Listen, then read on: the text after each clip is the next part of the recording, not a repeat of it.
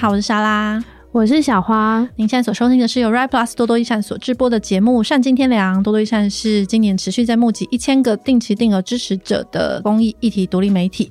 那我们在这里探究助人工作的学问，以及今天要来探究一个辛辣的议题，其实是我一直很好奇的。其实我们今天好像有点偏离主题，这种情人节特别节目，对，今天情人节特辑，对。但是基于就是我们都是大人了，但是我觉得这跟关系或者是非常亲密的、非常息息相关，所以其实没有偏离主题。OK，我自己也觉得是有点牵强，不过没关系，我们可以来聊点无所谓，无所谓。总之、嗯、哦，不过还有另外一个重点。是我们今天的来宾，欢迎嘎嘎。嗨嗨，大家好。对，嘎嘎是一个社工，所以我想还是很有关系，还是还是在多多一下的守备范围。不是这样，以后我就可以上节目聊免免治马桶，因为社工的免治马桶也是马桶。哦，对对对对，以这个逻辑，你们社工周边所有的事情，我们都可以聊。这样，哇哦！所以社工跟我们今天这个主题的关联，就这是唯一的关联，剩下剩下的都没有关联。但这的确非典型亲密关系，也是我们社工、嗯、呃也会好奇跟探究的，因为之前哦，对对对，啊，呃、我们。系上某大学，然后也的确是有请那个开放式关系的成员回去学校介绍这种非典型的亲密关系，哦、然后台下大家听的都非常的入神，津津有味。对，所以我觉得的确这是一个蛮值得介绍给各位社工伙伴。要是我也会听得很入神，我要是早点知道有这样的 形态存在，你就会选择不同的人生吗？有可能啊，没有人知道啊，因为就是以前没有想过这些事啊。而且社工在服务的时候，不是很需要知道人生百态吗？对，所以才会知道说，我们现在是一直在说服谁？说服听众说我们。做这集是有目的的是是，我们在讲那个合理性，这样子。对对对对对，正当性，正当。好，总而言之，因为情人节，我们想要聊一下开放式关系。然后确实啊，嗯、不过多元家庭，然后多元的关系，我觉得我也蛮好奇的。嗯，那因为嘎嘎是我认识开放式关系这个形态的一个窗口，就、嗯、是因为我很喜欢看他讲这些，或是聊这些的时候，一个实践者。会吗？你会这样说自己吗？就是一个实践者。对，我以前会自诩为哈哈，我是开放式关系的传教士，我要来把这个福音，我要去敲响每一家的门。传教士是个姿势吗？还 是是？哦，不是，你信耶稣吗？的那个传教士，哦、我要破门而入。但我后来发现，哇，真的不是每个人都可以开放式关系，就连我自己，很多时候我也很辛苦，所以我后来就没有再当个传教士，我就是默默的自己玩自己的这样子。哦，可是开放式关系，那你可以帮我们简单讲一下开放式关系是什么？根据《道德浪女》这一本开放式关系的。圣经里面有说到开放式关系，它是一种非一对一的亲密关系，嗯、但是它跟偷吃啊、劈腿啊这些不太一样，是关系里面的大家的权利是比较平等的，嗯、所以我们不会说《后宫甄嬛传》是一个大型的开放式关系，因为那些臣妾是没得选择的嘛，嗯、所以在这一段这个关系里面的人是可以好好坐下来协商知情跟同意，然后进入到这段关系。嗯，但是这个定义啦，也是我这个基本交易派对我来说，知情同意很重要。但我有听到有一些人，他们不是用这种口头上面的约定，嗯，他比方说，呃，老公跟老婆，然后他们可能在一起，呃，婚姻二十年了，但老婆可能觉得婚姻里面少了一些什么，他就用跟老公说，哎，老公就是用一些暧昧的方式，老公不一定口头说好，但是老公用行为去支持老婆可以出去找其他人，但他们双方就形成了这样子的默会的这种方式，哦，所以知情同意他不一定是用嘴巴讲，还有可能是双方 get 到，然后心照不宣，对对对。也是有这种这样，哎、欸，我觉得你刚刚《后宫甄嬛传》其实蛮有代表性，是因为 因为其实这样意思是开放式关系不只是我们都知道而已，而且我们是自己选择的，对，就是它是有个选择的空间。如果是被迫在这样关系，就不算是。哎、欸，但是的确有一些人他就是被开放，比方说他的另一半跟他说啊、哦哦，我最近真的很喜欢很喜欢另一个人，嗯、但他又觉得他不想要跟他分手，对，然后他就因为爱他，想把这人留在身边，觉得好，那我就来试试看。就是开放式关系，嗯，那通常被开放的人，我听到悲伤的故事比较多。可是的确有些人因为被开放而进入到这个圈子，然后在里面玩得风生水起，过着截然不同快乐的人生也是有，就被开启了另外一个开关。对，所以被开放就是有好的也有坏的。哦，所以这个开放式关系可以把它理解成一种认同吗？他好像没有一个很所谓什么样的规定或是规范，也不一定有认同。我发现有很多那种已经正在做，嗯、然后做了几十年的这种人，他其实不觉得他正在进行一种什么特别的事情，他就觉得这是他的生活方式。嗯嗯，所以我觉得哎，好像各个形态的人都有。嗯，但是这个是有一个，比如说像你们，就是他是有个圈子或一个社群在交流，或者是在推广这些这件事。让我用一种倡议的语言，说是一个信仰，在北台湾。湾的话，这种社群资源会比较多。虽然现在在台南啊或高雄其他地方也慢慢都会有开放式关系的聊天会，哦、他们会聊天会对聊天会。嗯、你在网络上面同志社群这边比较多，里面异性恋也有了，叫玻璃打开开。嗯、然后那个异性恋这边的话，就是拆框工作坊。然后加入这个社群之后，他们在 Facebook 的社团里面就会有蛮多讨论的文章，然后里面也会发布不同的活动讯息，嗯、像是研讨会啦，或者是每个月的讨论会。然后我觉得这个讨论会很有趣。我一开始去之前想说，这会不会是一个很凌乱啊？大家都在互相多批啊 什么的地方？我以前真是错的离谱啊！然后我去的时候，就是在一个很温馨、捷运走路五分钟可以到的地方。哦嗯、然后它也像 AA 戒酒无名会这样子，然后有一些实践已经很久的学长姐，嗯、然后跟一些小菜鸟，哦，我最近好想进行。所以它是一个，比如说大家围成一圈，像团体治疗一样，对，一圈，然后最多十二个人，然后里面还会有团体带领人，然后 co-leader 跟 co-leader 这样子。那你在这边有大失所望吗？不，我觉得这样很好，这是我社工人很习惯的方式。然后崔妮他，崔妮他以前也是社工背景，所以如果你是社工人的话，你来参加这个聊天会，你会觉得。非常的一切都在你的掌控之中，这样子、哦、很舒服的，很舒服。对，然后你也不需要就是太有压力，嗯、因为你可以就是认真的听别人的故事，然后不一定要被强迫分享。嗯、里面的确有一些人是没有正在实践，但是对这个关系有感到好奇的。然后我记得我那时候参加的时候，入场费好像三百五还是反正也是一个几百块的价钱而已。然后在里面会认识很多不同的人，然后这时候我就觉得有趣了。大家会好奇说，参加开放式关系的人是长什么样子？嗯、我我我真的 我真的觉得我很失礼，但是我那时候去的时候觉得，呜、哦，这的确有很多非主流审美观。的人在里面，这就很小心翼翼。嗯，对，我那时候跟另外一个朋友聊，这 credit 要给三妈。三妈她有个粉丝专业叫“三妈从来不说谎”，她也是一个开放式关系的传教士。那、嗯、一个理论，她说呢，在亲密关系，如果把人变成常态的这个中型曲线分布的话，她觉得开放式关系的人就是极左跟极右，哦、就是极左的人就是有一些找不到伴侣的人，然后因为他如果以他的条件啊，要找到一个伴侣很困难，哦、所以跟别人共享的话比较有机会一点。然后极右的那一派人条件实在是太好了，所以有很多人就是选择实在非常多。对，他不知道到底要怎么选择，所以他就可以拥有很多，所以他。他觉得会加入开放式关系的人，其实也是一个社会解方哎，是一个社会解放。我让每个人都找到归属，共享经济的概念，共享感情。等一下，这件事情我们等一下可以来聊。我个人觉得，我我以前在呃深入认识开放式关系以前，我觉得那超棒。就是那哇，我现在不管自己是极左还是极右的，我觉得我自己是一个很普通人。但是在里面，以前以为我可以，比方说我交五个男朋友好了，然后那我就可以得到 A 的体贴，然后对啊 B 的个性有趣。然后 C 很会打炮，D 很会做家事，然后 E 就是很会陪伴你。对，没有，就是人生没有在跟你像村上春树一样只吃草莓蛋糕的角角，没有。你要嘛就是全拿。比方说 A 很体贴哈，但你同时要承担 A 的犹豫不决，或者是 A 的龟龟毛毛这样子。嗯，然后很会打炮的那个哈，他可能不止跟你打炮，他跟所有人打炮，所以你要承担那个不安全感。所以他没有在一个哦，你什么只拿最好的部分，没有这件事情。所以复数个伴侣。之后，他花的心力，比方说，我现在教两个哈，他不是一加一等于二，是 一加一等于五，或者是一对啊，因为想到这就很累，而且我光想到我行事历要压很多个 约会，然后很多个什么，然后还有很多，然后还要顾及很多人的情绪跟需求，还要切换一下这个人他平常喜欢吃什么什么之类的。对，尤其是那两个个性差很多的话，哇，那也就是你的灵魂的一个修炼场。所以我个人非常喜欢 开放式关系，就是因为我觉得哇，那简直就是一个灵修的过程，然后我觉得很有趣。去，所以如果你喜欢谈恋爱，我会非常推荐开放式关系，你会恋爱谈到饱。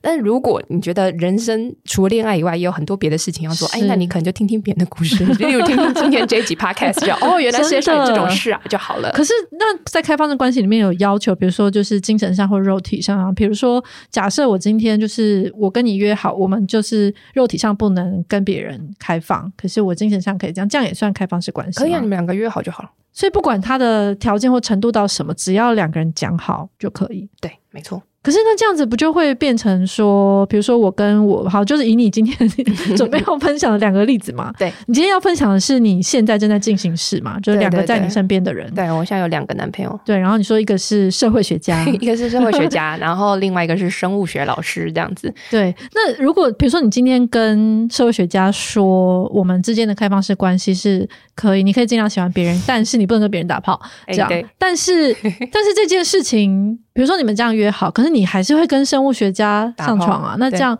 社会学家，所以跟他的约定不就抵触了吗？不会啊，我跟他约定是他不行啊。哦，对啊。然后那个社会学家知道我有非常强烈的打炮的需求，因为我就是一个非常喜欢性爱的人，所以他知道我这个需求，哦、他就会让我去做这些我喜欢的事情。所以你们你们之间是一个不平等条约是吗？呀、yeah，没错。你跟社会学家是不平等条约，就是他不能跟别人上床，但是你。可以，可以，对，但是他有这个权利了。他如果觉得这样太不平等，他可以跟我分手啊。哦，但是这样听起来很像赖皮的那个。可是其实每段感情，就算是一对一，也是就是一个算是互相妥协跟配合的过程吧。的确是，的确是。对。然后目前社会学家在进行这整个条约过程中，他觉得非常好，因为他本身就没有什么性需求，所以他、哦、对他来讲，这个条约根本就是无痛。然后甚至有、哦，他觉得有人帮他分担一些你的性需求，他觉得超棒。他把我当成是一间 Seven Eleven，然后他对于有新来的 Part Time 帮他顶班，他觉得很。好，他还会感谢他。对，然后每次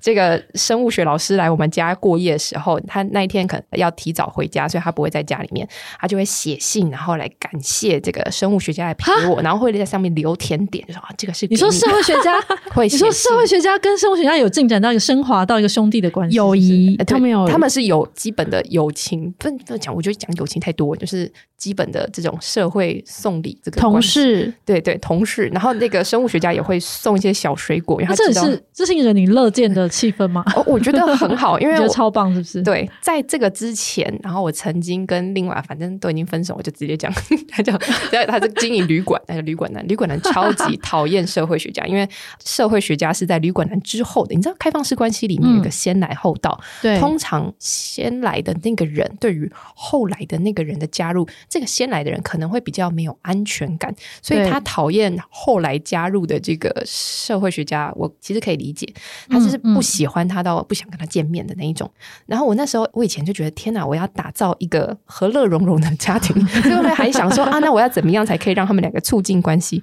那我后来我在某一次的开放式关系聊天会里面，他们就说：“嘎嘎，你这样子不就是像一个男人要勉强老婆跟妈妈要 要什么当、啊、你们后当家人，给我好好的那个对？那他就觉得这是一种强迫。他们两个其实没什么理由要当朋友。嗯、我后来想想，觉得嗯，对，很有道理。我不要强迫人家。嗯”所以我就把这件事情摆着，但是对于社会学家跟生物学老师这两个人可以变朋友，可以在一个群组里面，我可以直接在这个群组里面讲说，呃，一次讲完之后晚安，然后或者是一次讲完说我礼拜六要出去。而且你今天看了一部很好的电影，你也不用再再讲两次。对，我觉得这非常的棒，所以我 很有效率的感觉。对，我觉得现在的生活我感到非常的满意，非常的满，我很开心。就是而且煮饭有人吃，对我来说是一件很重要的事情。你知道一个人煮饭很困难。所以你是可以吃好，就是你会你们三个会一起常常吃饭这样子。我们会在家里面，然后我煮饭，然后他们两个就是一起，我就我们三个一起吃饭这样。然后吃饭的过程中是会聊天，然后我们这礼拜有开这个叫家庭会饭，因为我们要讨论我们三个人在场的时候，比方说我跟你交往好了，那我在你面前我跟你接吻的话，那小花你会不会吃醋？然后或者是小花你可以接受看到我跟莎拉的肢体程度到什么样子？我们就是真的坐下来，是一个参与式的关系。天哪，而且是很细节。很注重主体的感觉。那像你们吃完晚餐，然后收完碗盘之后，你跟生物学家会进入房间，然后所以就把生物学家放在客厅吗？我有先呃，我觉得这件事情很重要。就开放式关系里面很重要的有两个东西，一个是时间，一个是空间。对，一个时间大家可以想象嘛，你要很多时间来谈恋爱。没错。空间就是像我们家，因为至少有三个房间，所以他们每个人可以有各自的独立的房间。你们现在是住在一起，还是就是有时候会有时候住在一起？然后所以一个可以在里面写论文，一个可以在里面写书。他们两个就是负责生产文字，然后我负责在那边煮饭，然后照顾两个。我说哦，一次有生两个小孩的感觉。所以那天晚上的确是我先去陪那个社会学家，因为社会学家很早睡，所以我在陪他睡前的这个聊天仪式，我帮他擦指缘油什么的。我一边问他说：“今天这样相处还好吗？”因为我知道社会学家会恐异男，然后对于其他在场的异性恋男性会害怕。我就是对于他跟生物学老师相处会不会觉得很紧张？他自己觉得他会觉得不自在，因为的确以前我们相处的时候，那个关系是很亲密的。可是今天有另外一个人在场的话，他就会回避掉我们。的确就变得怪怪的。对，然后他就他也是一个很喜欢看书的，他就说，根据《爱的开放式》这本书里面有说到，我们这时候呢，我们要进行三个人的会议。据点，对，他就是讲跟他吵架，他就可以直接念 reference 的那种。然后他就说，他想要我们三个人之间讨论出一个共同的目标，不然如果没有一个共同目标的话，他会不知道为什么要。三个人聚在一起，这样。嗯，然后我一开始还很紧张，我想说有什么目标？不就是你把论文写完吗？然后你，也就是你们把书写完，就关我屁事。我觉得这一切好适合画成漫画，好想看。就是说有蛮多梗的这样。对。然后我听他这样讲之后，我就想说好，然后我就把他哄睡之后，我就去另外房间照顾我的次子，那个生物学老师。然后就跟他聊天的时候，就说那我们明天中午可不可以开个会？然后生物学家听到这个开会，他就立刻倒退三步说：“哎，开会！”他就很震惊，整个情绪都。上来了，这样，然后我就就是赶快就就问他说，为什么听到开会会这么紧张？嗯，然后才知道哦，原来他对于开会这个 term 有一些很负面的经验，这是在做社工的工作吧？超级千万不要开放式关系。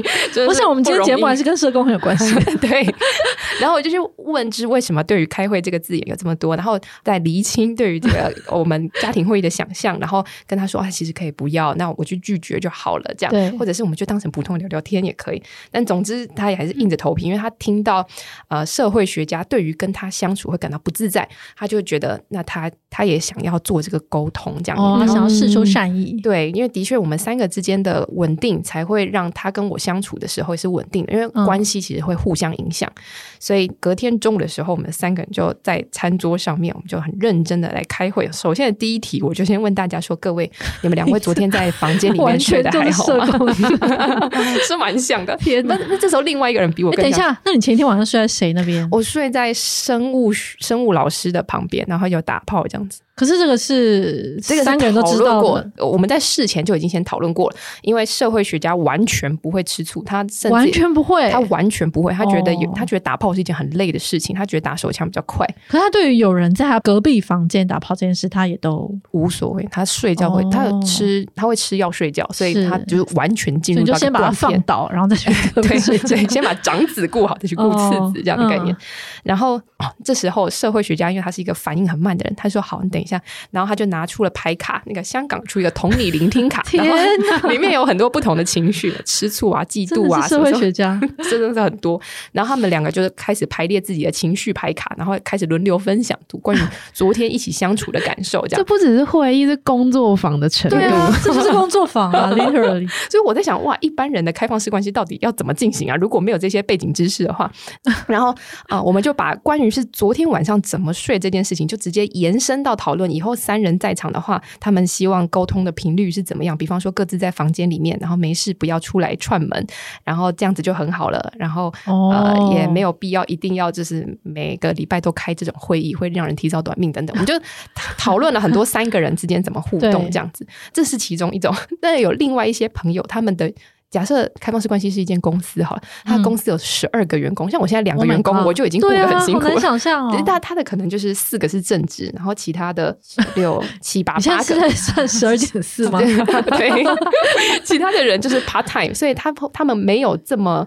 关系的形式跟我们不一样，不一定会真的要所有人拉的这么近。part time 是什么？比如说我三个月见一次这样子，呃，可能两个礼拜见一次。可是那跟炮友有什么不同？嗯，但对他们的定义来讲，那个也就是开放式关系。他可能有四个是主要伴侣，然后其他八个就是 part time 的，嗯、他们有自己的昵称这样子，所以他们呃每一个开放式关系都是独特的。我们都在创造一个我们没有经历过的关系，这是我觉得开放式关系对我来说充满挑战，而且很迷人的地方。这样。可是如果他有。十二个的话，他每一个人都要让另外十一个人都知道吗？他也不用啊，他需要一个 list，是不是？呃，首先要看你想不想知道，因为像有一些人对他来讲，知道的越多越有安全感，但对有些人来讲，他就是你有听过，就那种啊，你不要被我发现，其他要怎么做就可以随便你、哦、这样。但是他在一开始，他还是要有这个，就是我们在进行一个开放式关系的认知，就是你可以跟别人在一起，只是你不要告诉我细节。对，就是要看你要哪一种这样子，所以揭露程度有差异哦。因为我之前以为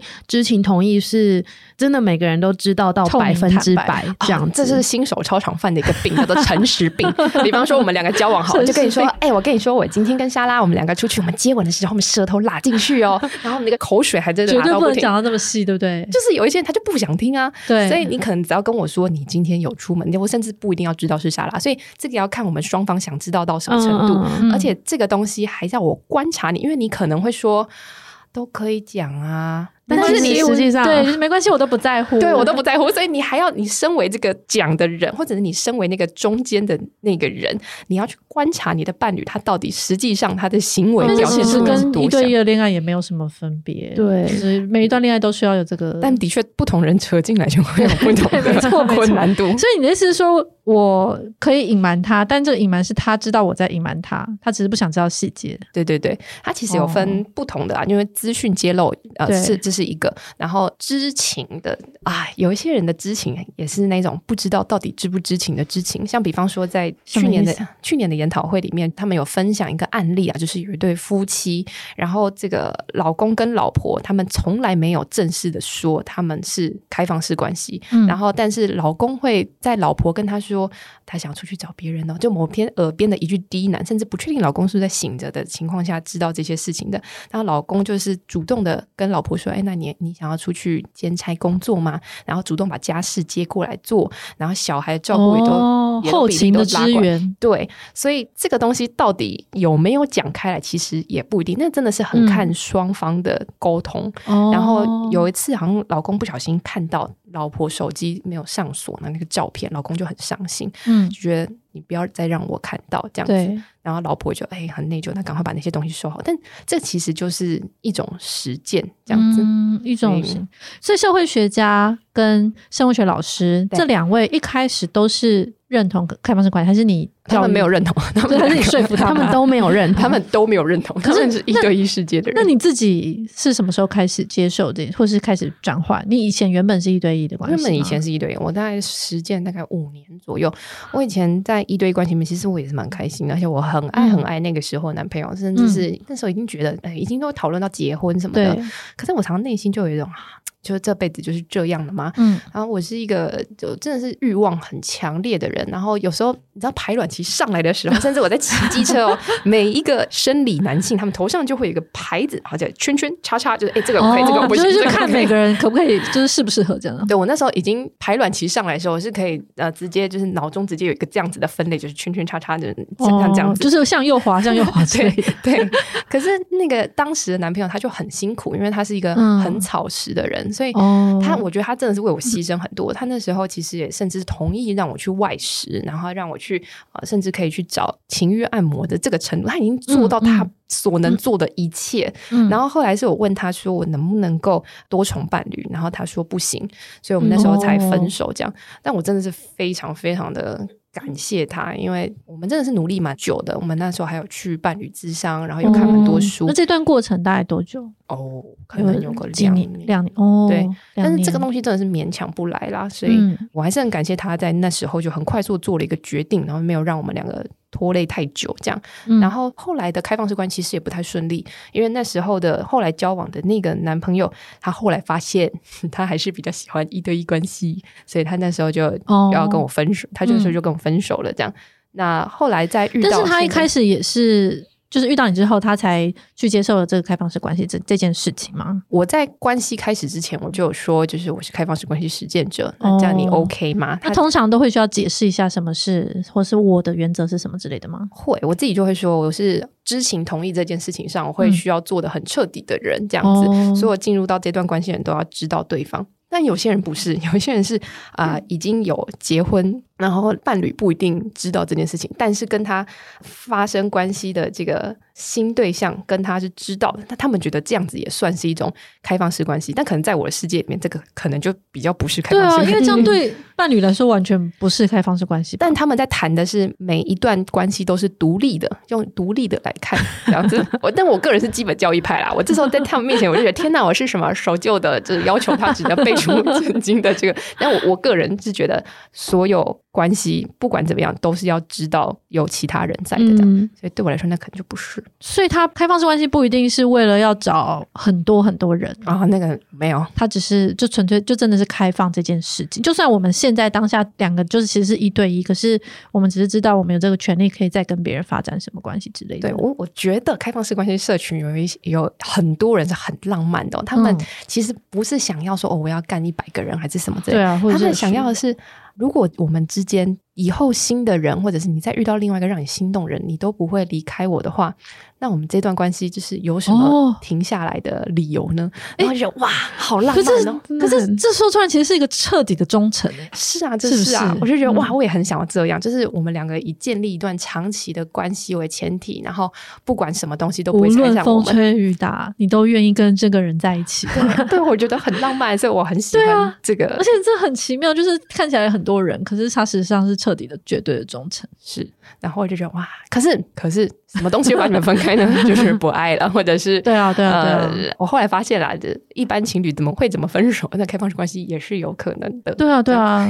但是，所以后来你遇到了那个这两位，就是社会学家跟生物老师，嗯、对。这个契机是啊、呃，我原本就会在脸书上面连载我的 情感生活。我原本有问出版社，我们是忠实读者，超精彩。对，我有没有问出版社说，我可不可以写关于开放式关系的这个？我把它整理成结果的。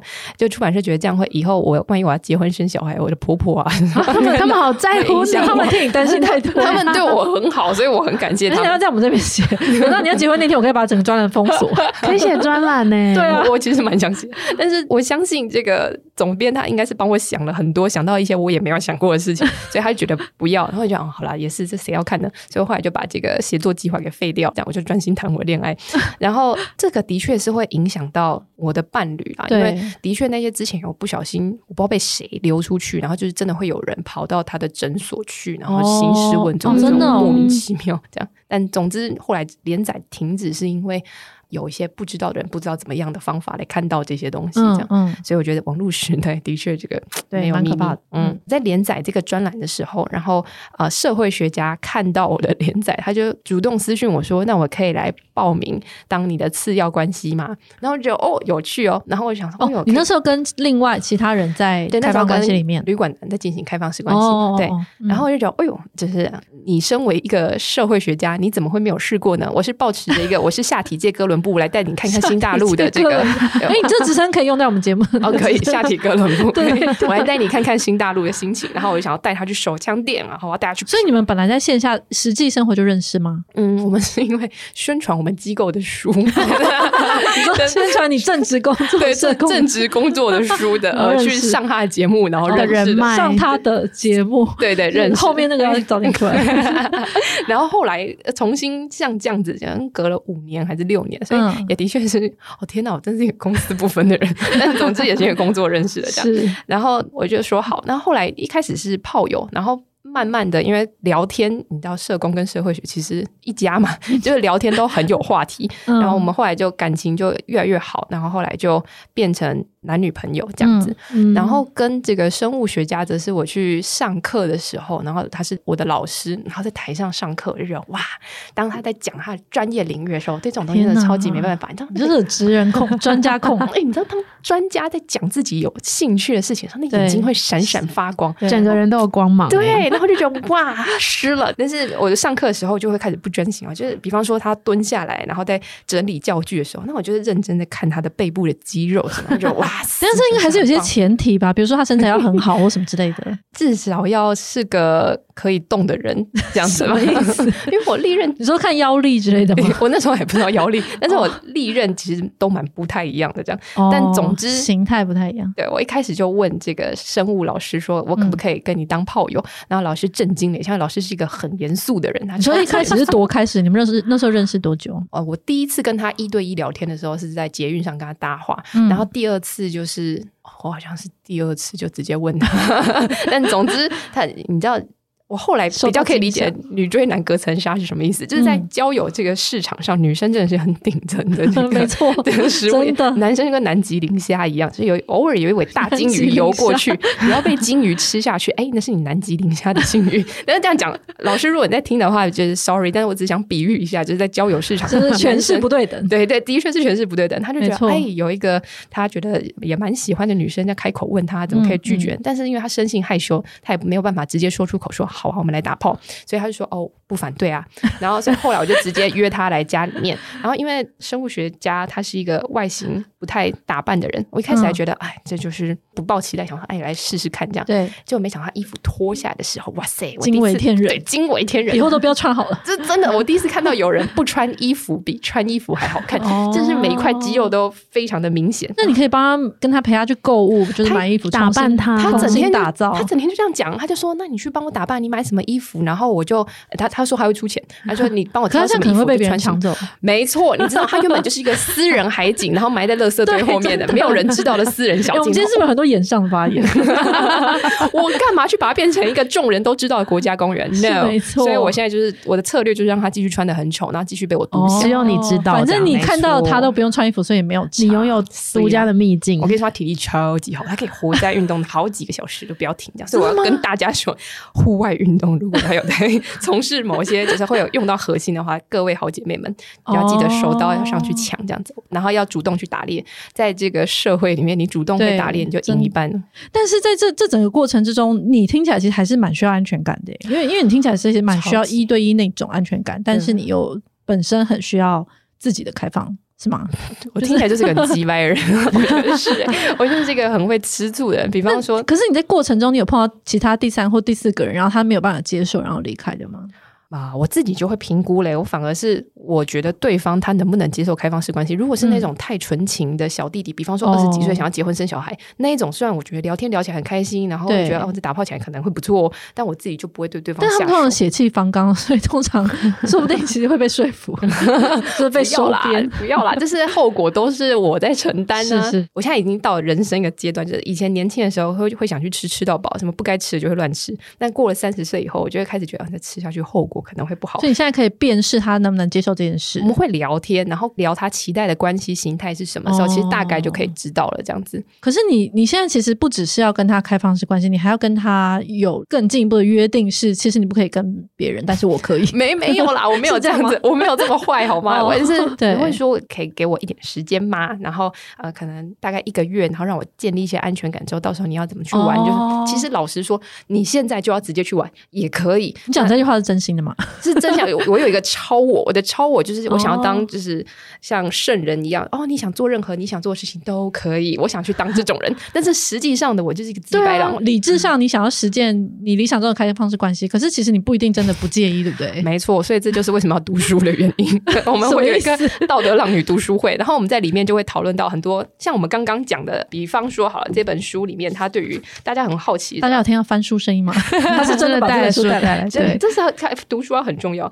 呃，它里面。有说到忠贞这个概念的，比方说忠贞以上的定义就是多重忠贞、多重关系的一种。两个以上的人有可能两对或更多情侣形成一个性爱封闭团体，有时这是为了安全性行为而采取的策略。性爱封闭团体，它的字就是写这样。可是，在多重忠贞里面，那实践上到底是怎么样实践？这时候就会去听其他人，比方说像我认识的读书会里面的其他人，哈，他就是只有跟建立关系的这两个女朋友才能够打炮。那对其他人。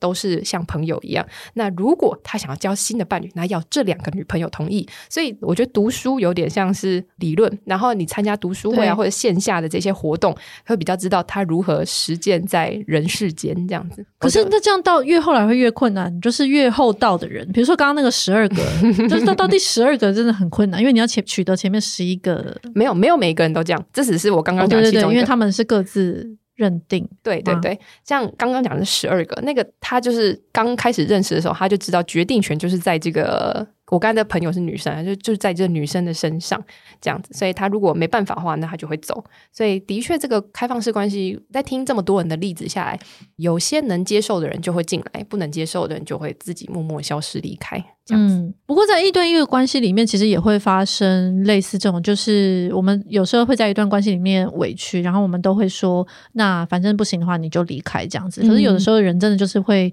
因为爱而痛苦的留下。但这个在开放式关系里面应该更是不是更常发生？会吗？我要要怎么比较这两个东西啊？哦，但的确这两个东西在开放式关系的要碰到的次数跟复杂性比较高啊，因为人真的一多。但同时你也有可以去找其他的伴侣来分散你那个痛苦的注意力的方式。哦、所以，比方说对方去交了一个新的男朋友，然后你很生气，哎，这时候其实你也可以去交另外一个。你有，你有很多权利去做其他的事情。对，所以我有听过一个朋友，他就是他会鼓励他的那个伴侣去找别的女朋友，甚至他们会在社群上面。帮忙争伴，比方说大家会帮自己的伴侣写说，哦，我的伴侣他的休闲嗜好是什么？他喜欢什么样的女生？然后他真的很棒哦，嗯、就有点像是教授写推荐信这样子。然后他们会帮他主动争伴侣，这样有一些伴侣会觉得，哦，这样我比较有安全感。对，然后有一些伴侣会觉得。那这样子，他就不会来靠邀我的其他段关系，他是有不同的策略，是帮自己的伴侣做美哎、欸。对，我自己觉得我做不到这件事。天哪，听听起来大家的需求跟动机其实都蛮很很不同，超级多元，对，蛮、啊、有趣的一个。但是我就做不到这件事情，所以我觉得社群里面的差异性其实还是蛮大的。可是你自己对安全感的要求是什么？我其实很想要有一个人可以整天跟我在家腻在一起，是那种哎，我们整天都在家里面，回到家就可以看到他的那种很典型的一夫一妻的生活。那样子我就觉得很好，我喜欢家里面有人这样。可是大家在这个年纪都是要出去工作嘛，特别是他们的工作又是讲师，可能要到处跑来跑去的，所以他们就会互相排班，然后来让满足 我家里面要有人的这个需求。所以你的安全感其实并不在于，比如说所谓独占性这件事，只要有人能够。想办法一直在你身边就好，你知道吗？但这个人也是要你爱的人吧？对啊，对啊。我的意思是说，就是反正不管他们在外面就做了什么其他事，只要你醒着的时候 他在你身边，然后你这个安全感持续，你就可以不在乎其他的。会，我还是会吃醋，我是超级会吃醋的人，这样，哦、所以我们就会一起讨论怎么处理这个嫉妒，然后处理嫉妒也是开放式关系社群里面讨论历久不衰的一个话题。对啊，因为这真的是会碰到很大的这个主题。对，在一对一关系里面，大家会直接用简单粗暴的方式，就是你有了伴侣之后，你就不可以跟假设你是异性恋的话，你就不可以跟异性有联络，然后他们就会列出什么暴力排除这样子。对对对对对，对啊。可是其实你是可以跟这个嫉妒相处的，这个嫉妒有时候也是一种有趣的调味料，它可能会让你们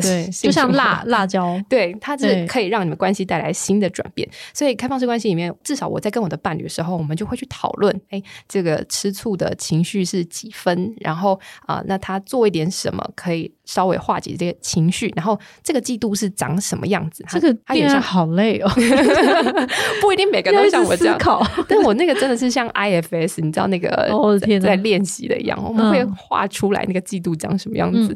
然后我觉得这个季度是。我自己觉得很有意思的一件事情，它真的很像灵修的过程。嗯那个嫉妒其实跟恐惧是蛮像的，至少我的嫉妒再深入一点，是对于我失去伴侣的恐惧，嗯、会不会出现一个妖艳贱货，然后之后就直接把我的伴侣勾走，然后我就会失去他了。那那个妖艳贱货长什么样子？他就在一个黑黑的房间里面，所以我现在的方式是我想要打开那个灯，然后我想要看到那个鬼长什么样子，哦、去直面我的恐惧。所以我的伴侣就会把他的这些对象也带来给我认识。嗯，然后 这个气氛虽然相处的时候是蛮怪的啦，我们有一次就。就是一起在做汤圆的过程中，那气氛就很像大老婆跟就是 做汤圆是 literally 做汤圆，还是一个代称？不是，是真的字面上的做汤圆，oh, okay, okay. 就我们三个这样子。然后是我不知道的行话，我就问他说，我就问那个想加入我们关系的新对象，我就问他说。你是真的想加入我们关系吗？他是，你这你在面试吧？我很在快乐的说这件事情吧。我我知道确认这件事情嘛？他是我想太多。他是谁带来的？他是社会学家带来的这样子。哦、但社会学家跟他还没有正式交往，他们只在互相在评估这样子。对。然后就说，对我想加入，就是你知道唯唯诺诺的，对对对对，那种面小媳妇，我想加入你这些公司的感觉，这样。然后他也很努力跟我打好关系，就是我们会在同一个群组，然后求表现，你们在同一个群组，对，会有个同一个群组，甚至会开定位给我看他这个新对象他人在哪里，然后我的伴侣人在哪里，然后他们会去哪里呃约会，然后是没有打。这是你要求的吗？你想要知道这么细吗？是那个新对象他想知道社会学家现在在干嘛，因为他们、哦、是他想要知道，对，然后社会学家就觉得哦，那我。每次问我都很烦，所以我干脆直接开一个定位 app，这样你就不用再问我这问题。但他觉得他都已经开给他，那我身为 一个主要伴侣，那他也要开给我。我我是因为公平起见而就是而被开，对。但是他也是他也是尊重我，他觉得我应该会想知道。哎，我的确就是想知道这样。所以对我来说，充足的资讯可以让我更能够去辨识这到底是我害怕的东西成真，这个我担心的东西到底是不是现实。所以我觉得在练习跟自己的嫉妒相处的时候，它其实是有很多养分在里面。所以你们还是有一个主要跟次要伴侣的关系哦。哎，蛮多人是没在分，但我自己对我来说，这两个都是我男朋友。但的确，我的重心在社会学家这个先来的人身上会比较多一点，这样。但是你对他来说，你也是有一个主要伴侣的身份，这个是你们俩之间的默契，是不是？但是对他来讲，他还没有跟另外一个人交往啊，所以他的伴侣只有我一个。那女的后来是怎么样被踢出群组？也没有，他们现在还是有在约会啊、联系这样子，只是都还没有把它放进是伴侣的这个定义里面，这样。那你觉得那个嫉妒有被克服，或是解决，或是舒缓吗？就是这些方法实践了以后。我觉得可以跟他相处，嗯，就是你还是会，会，你还是会感到嫉妒。最近听说他们要一起是两天一夜出去玩，我就觉得妈的，你有那个时间为什么不去写论文？你有那个时间为什么不陪我？为什么是要跟他一起出去？但是我就很那他需要安抚你，他需要做这件事吗？就是他，他有说，他有说，那你需然需要我做什么？我说你就坐在这边就好了。然后我就整个不爽给他看这样子。那我觉得这样很好，因为我以前是那种会会有一个圣母情节爆发，说哦，我不应该这么不爽，他都已经让我这么自由，然后我在努力去压抑那个自己的不爽，嗯嗯、那就是。生物学家、生物学老师，我不想要我，但我到底把生物学老师当什么？哦不嗯、我不想把生物学老师当成是一个来，对，真的是一个店员来当。这样子要顾虑的真的太多了耶。但是生物学老师非常的好，他知道我在不喜欢这件事情，他就说。那那个周末我们也可以安排活动啊！然后我就觉得，我天哪，我好愧疚，我怎么会让你变成这样子的人？这样，所以我觉得开放式关系真的是蛮不容易，但是的确、啊、很不容易，会会有蛮多自己原来都没发现的地方。这样，嗯、然后所以我现在也有在跟这个社会学家伴侣之商，我觉得伴侣之商也是一个有趣的议题，嗯、因为不是所有的。咨商师都对于开放式关系觉得它是个好的方式，嗯，像有一些咨商师觉得开放式关系是在逃避一对一关系里面原本有的关系的议题，在绕过去，所以可能大家如果真的要进入到开放式关系的话，也要注意一下自己的支持系统，比方说你旁边的朋友是不是能够陪你聊这个话题的，然后你身边，比方说你知不知道有读书会，或者你知不知道对于开放式关系比较友善的咨商师，这会让你在进行比较顺利。咨商师个人的意见跟立场跟态度在智商过程中也需要这样那么强烈的出头吗？其实会，比方说你是同志的话，那你遇到一个反同智商师，哎、哦，那是能够进行到哪里去？那这样不算，他这样不算是不专业吗？因为他用自己的立场去干扰整个过程。我不太确定，但我可以确定的是，他如果是一个对于这个议题比较友善一点点的人的话，嗯、就至少不要觉得你们的关系根本就是个错误。嗯、那这样会进，你自己也会对对方比较，比较舒服，对，会比较放心一点。这样，那我们现在的这个智商师，我觉得哎，蛮有趣的，因为他自己以前也是社工，然后后来。是智商师，所以我觉得他讲话我是听得懂。不然有一些智商师在讲话的时候，哇，好累，你知道吗？就是，那个概念很细，然后在在做什么呃认知认知什么东西，我连念都念不出来。所以我觉得大家如果有要进入到开放式关系之前，可以先准备一下自己的这个知识系统。这样子，嗯嗯嗯嗯。那这些知识系统除了刚刚讲的智商啊、朋友啊，你觉得可能还包括什么？啊、哦，我觉得书写很有帮助。书写，对，因为你会连载吗？不一定是要连载，连载就是会有另外一件事。但是把它写下来，这同时又可以整理跟去思考自己到底发生了什么事，这样子。嗯嗯嗯。那我很好奇，在这个实践的过程当中，因为我想象中它现在是一个比较不被大家认识的东西，对，所以你在比方说跟一些身旁的亲朋好友或者是什么会有。类似出柜的困难或者是什么吗？我完全没有诶、因为我想说，哈哈，我又不是靠这个赚钱，就是你支持跟不支持，我就是领这个社工的薪水四万多块钱，所以对我来说，我是会直接把这两个男朋友介绍给我的家人，然后带他们出去吃饭，去认识我的朋友，我也会跟我全部的朋友出柜，然后我觉得这个有一个好处，就是他们会。对我就开始掏心掏肺的讲各种他没有办法在其他的事情上面跟别人讲，他知道我不可能会去批判他，对，知道这种感觉。就其实后来发现，其实需求蛮大的，是不是？对，没有被发现。我好喜欢出柜后的生活，我就听了好多荒唐的故事，我就哇，真棒啊！这样子，真的，我以前想分享一些所谓的可能感情上的困扰，或是感觉见不得人的思想的时候，就会发现，就是他可能婚姻或感情比较不在所谓的正轨或主。流上的人就很容易对他敞开心胸。对啊，对啊，真的，对啊。我觉得这是一个好处。但是我现在的伴侣没办法出柜，就是因为他们家人会没办法接受。然后，可能因为大家年纪我们都已经三四十岁，然后他们家人会期待他成家立业。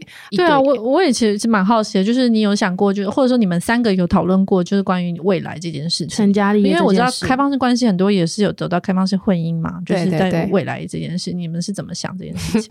我已经有跟他们宣布。就是说我以后要跟我大学同学、我社工系的闺蜜结婚，就是两个女生结婚这样。因为那个闺蜜是我的暗黑闺蜜，她出去约炮的时候，我会跟她说：“那你十二点的时候，你一定要告诉我你是平安的。如果你没有打给我的话，我立刻就要报警。”然后她有一次真的是她过十二点没有打给我，然后我就先打去摩铁，然后她就摩铁原本还不太想帮我转接给那一号房，她觉得我可能是来抓奸的老婆还是什么。我就要说，我很想可能，但是我不行，我一定要确认她是不是活着，你知道吗？我就跟她说，如果她没有接电话，我就会报警。然后摩铁就帮我转接进去，他们超怕的。对，然后我的闺蜜就懒洋洋说：“喂，刚刚不小心玩太舒服了，没有接到。”但总之，我们的关系就是已经可以这么深，然后我可以看到对方的这一些不同的一面。然后对方妈妈也知道我，因为我之前有迁户籍去他们家。然后妈妈也想想，觉得对，如果我女儿跟另外一个女生结婚的话，那我女儿就不用去照顾别人的公婆，她也不用。嗯、而且你知道，我们两个都是社工系，我跟你说，这世界上没有任何一个比跟另外一个社工结婚一起度过老年来的好，因为我们都很知道长照资源，哦、然后我们都很知道 就是这些东西要怎么运作，所以我觉得知道去哪里拿个睡袋，没错，睡袋，所以大家可以继续玩，然后我又我们两个就可以互相扶持，我觉得简直。完美，所以我就有跟我两个伴侣宣布这件事情。那他们说什么？啊、呃，他们两个都觉得不错，因为这两个也都没有一定要生小孩的这件事情。然后其中一个有去结扎，然后另外一个也觉得，哎，这样子单纯的生活有人陪伴就好了。这样，嗯，那的确是有一些开放式婚姻的家庭，他们会面临到第一个就是侵犯配偶权的法律议题。嗯、所以那那个东西到底怎么样在法院上面你才不会被告通奸？就是现在法律上还在处理的一件事。情这样，甚至是玻璃打开开就有特别跟拆框工作坊，他们有为这个研讨会的时候请律师来跟大家介绍怎么去解这一题这样子。嗯、然后另外一个面临到就是育儿的问题，就是谁要当孩子的生父，然后谁是养父？对啊，而且在育儿的过程，光想就觉得一题要怎么分工啊？对啊，我觉得非常的敬佩。但我目前看到的例子是，你在育儿那段过程中真的很难有心情去谈恋爱，甚至是兼顾到这个第二个、第三个男人。这样，目前看起来啊，在那一段时间里面，大家都会维持着一个一对一的状态，这样。但是偶尔放风的时候，可以出去预约一下。嗯，但是在进行到育儿的时候，通常你原本可以过得很富足，在坐拥金山银山的生活，可能就是瞬间变成一个只有一个生父在后面。可是我有想过，就是开放式关系会不会对很多婚姻来说是真的非常是解放？因为很多婚姻真的走到最后。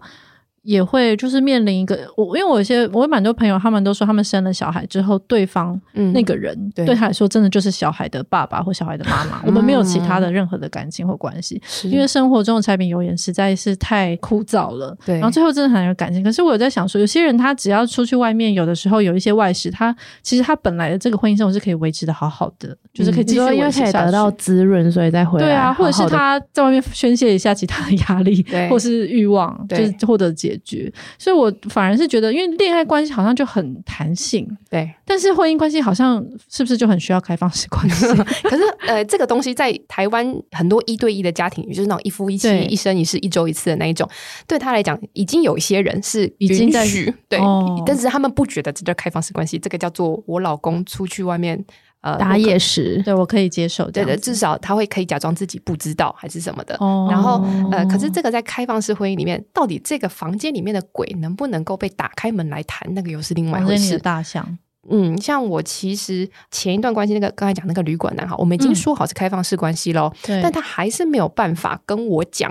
他有认识另外一个女生，然后他就是还是要骗我说他没有认识，所以那对你来说完全就是劈腿，对不对？这完全就是劈腿。所以我后来就去找到那个女生，跟她讲这全部。嗯、但我刚刚讲这个故事，我想要表达的是说，嗯、虽然很多人都有这个需求，但是他们有困难在说出来的这件事情，因为我们已经太习惯一对一的这个框架这么久了，他不在任何的想象里，他有很多污名在。所以虽然很多人都很有这个需求。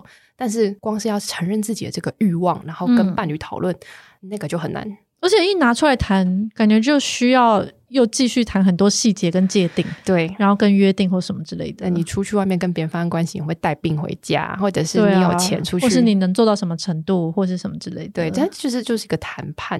对，而且那真的就是要把这件事情把它透明化或什么，就突然之间又变得更复杂。对，而且万一谈判失败的话，哇，那个成本真的是家破人亡诶，很可怕。所以某种程度取得对方的默认，然后就是细节不用谈太多，其实也是一种方式。我觉得可以先从间接的开始，比方说哦，听到朋友说有这一部电影，所以就像比方《神力女超人》，嗯，就是有一些从电影或者是哎，最近听说这本书不错，然后偷偷在桌上放一本《道德浪女》，就是我听过有一些人是这样子，然后。有一些人是参加那个开放式关系讨论会，但通常参加到讨论会已经是蛮明显的意思啊。有些人就会说：“哦，我听说我朋友怎样怎样。”然后你可以把这个东西 send 给对方，然后看一下对方的这个反应。反应。所以先可以从很间接、很间接的开始，当然结果你就要做好最坏的打算，这样子有。嗯很多人会觉得原本的生活也没这么差，所以那你现在回得去吗？就是如果要有一天遇到真的非常喜欢，可他就是只能一对一的人，哎，其实我觉得可以，因为我觉得这个本来就是一个流动式，哦、我本来就没有一定要怎么样这样子。哦，就是开放式跟一对一不是互斥，或者是我是因为想跟这个人永远的在一起，嗯、所以才选择不同的关系形态，而不是因为我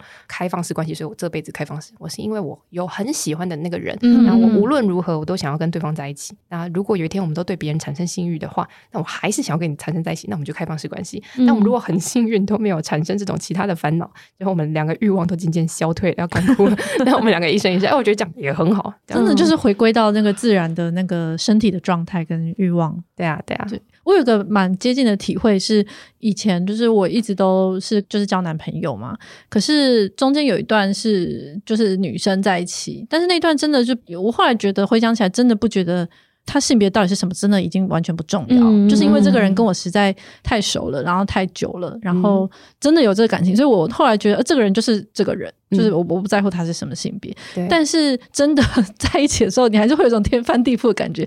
我那时候是觉得哦，所以其实就是地心引力。如果反过来，我现在也觉得不奇怪，就是觉得整个世界都被打开一种奇妙的那个，所以我觉得好像又可以体会那个感觉，那个那种冲击这样子。嗯，哎、欸，可是我觉得人生可以找到一个这样子的对象，让你觉得什么都不再重要了，那个是一件很幸福的事情。对，但是就是我觉得不管是什么样的形态，最终你都会回到人跟人之间的爱情跟人跟人之间的关系，就会有一些共通的。就像我们后来分手，其实跟这个也没有，就是因为就是个性或是某些一一定在每个关系都会碰到的东西，嗯，对的问题，就是感觉到最后，其实我不知道我我自己的想象，就是如果今天问我是开放式关系，就还是会落入，我想可能很多人跟我一样，就是哦。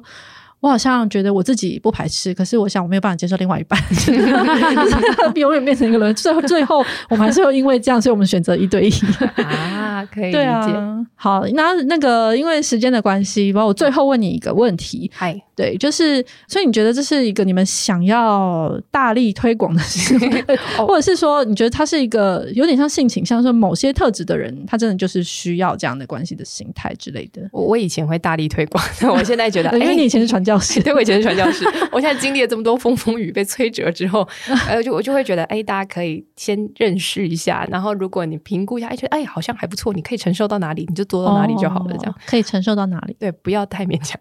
谈恋爱真的是会死。我之前的一个晚上做了两个人份的便当，然后隔天再去跟另外一个人约会的时候，我就觉得哇，我要死。就是你首先真的是要有弹性的。上班时间这样子。像我今天晚上去夜访，所以我上班可以晚一点上班。然后又因为我自己是学社工，我们学了很多沟通的这些东西，所以我在处理起来。对，所以我觉得身为社工，如果在座听的他是社工的话，我真的觉得哎，大家其实是蛮有条件来试试看这件事情。非常感谢你最后帮我们把这个节目的连接性拉回来。就最终这还是一个非常多多的题目，就是有是我们在我们的手背范围之内。当然喽，对对对，好的，非常感谢嘎嘎，我差点把你的本名讲出来，吓死了。非常感谢嘎嘎。然后那个各位听众朋友，如果你们有想要知道更多或者怎么样的话，可以来可以来跟我们联络，我们可以帮你询问，哎、或者如果大家有想想看这种书的话，可以跟我讲，我认真来研究要不要写书。真的，没错没错。好的，谢谢。那我们下礼拜日再见，拜拜拜拜。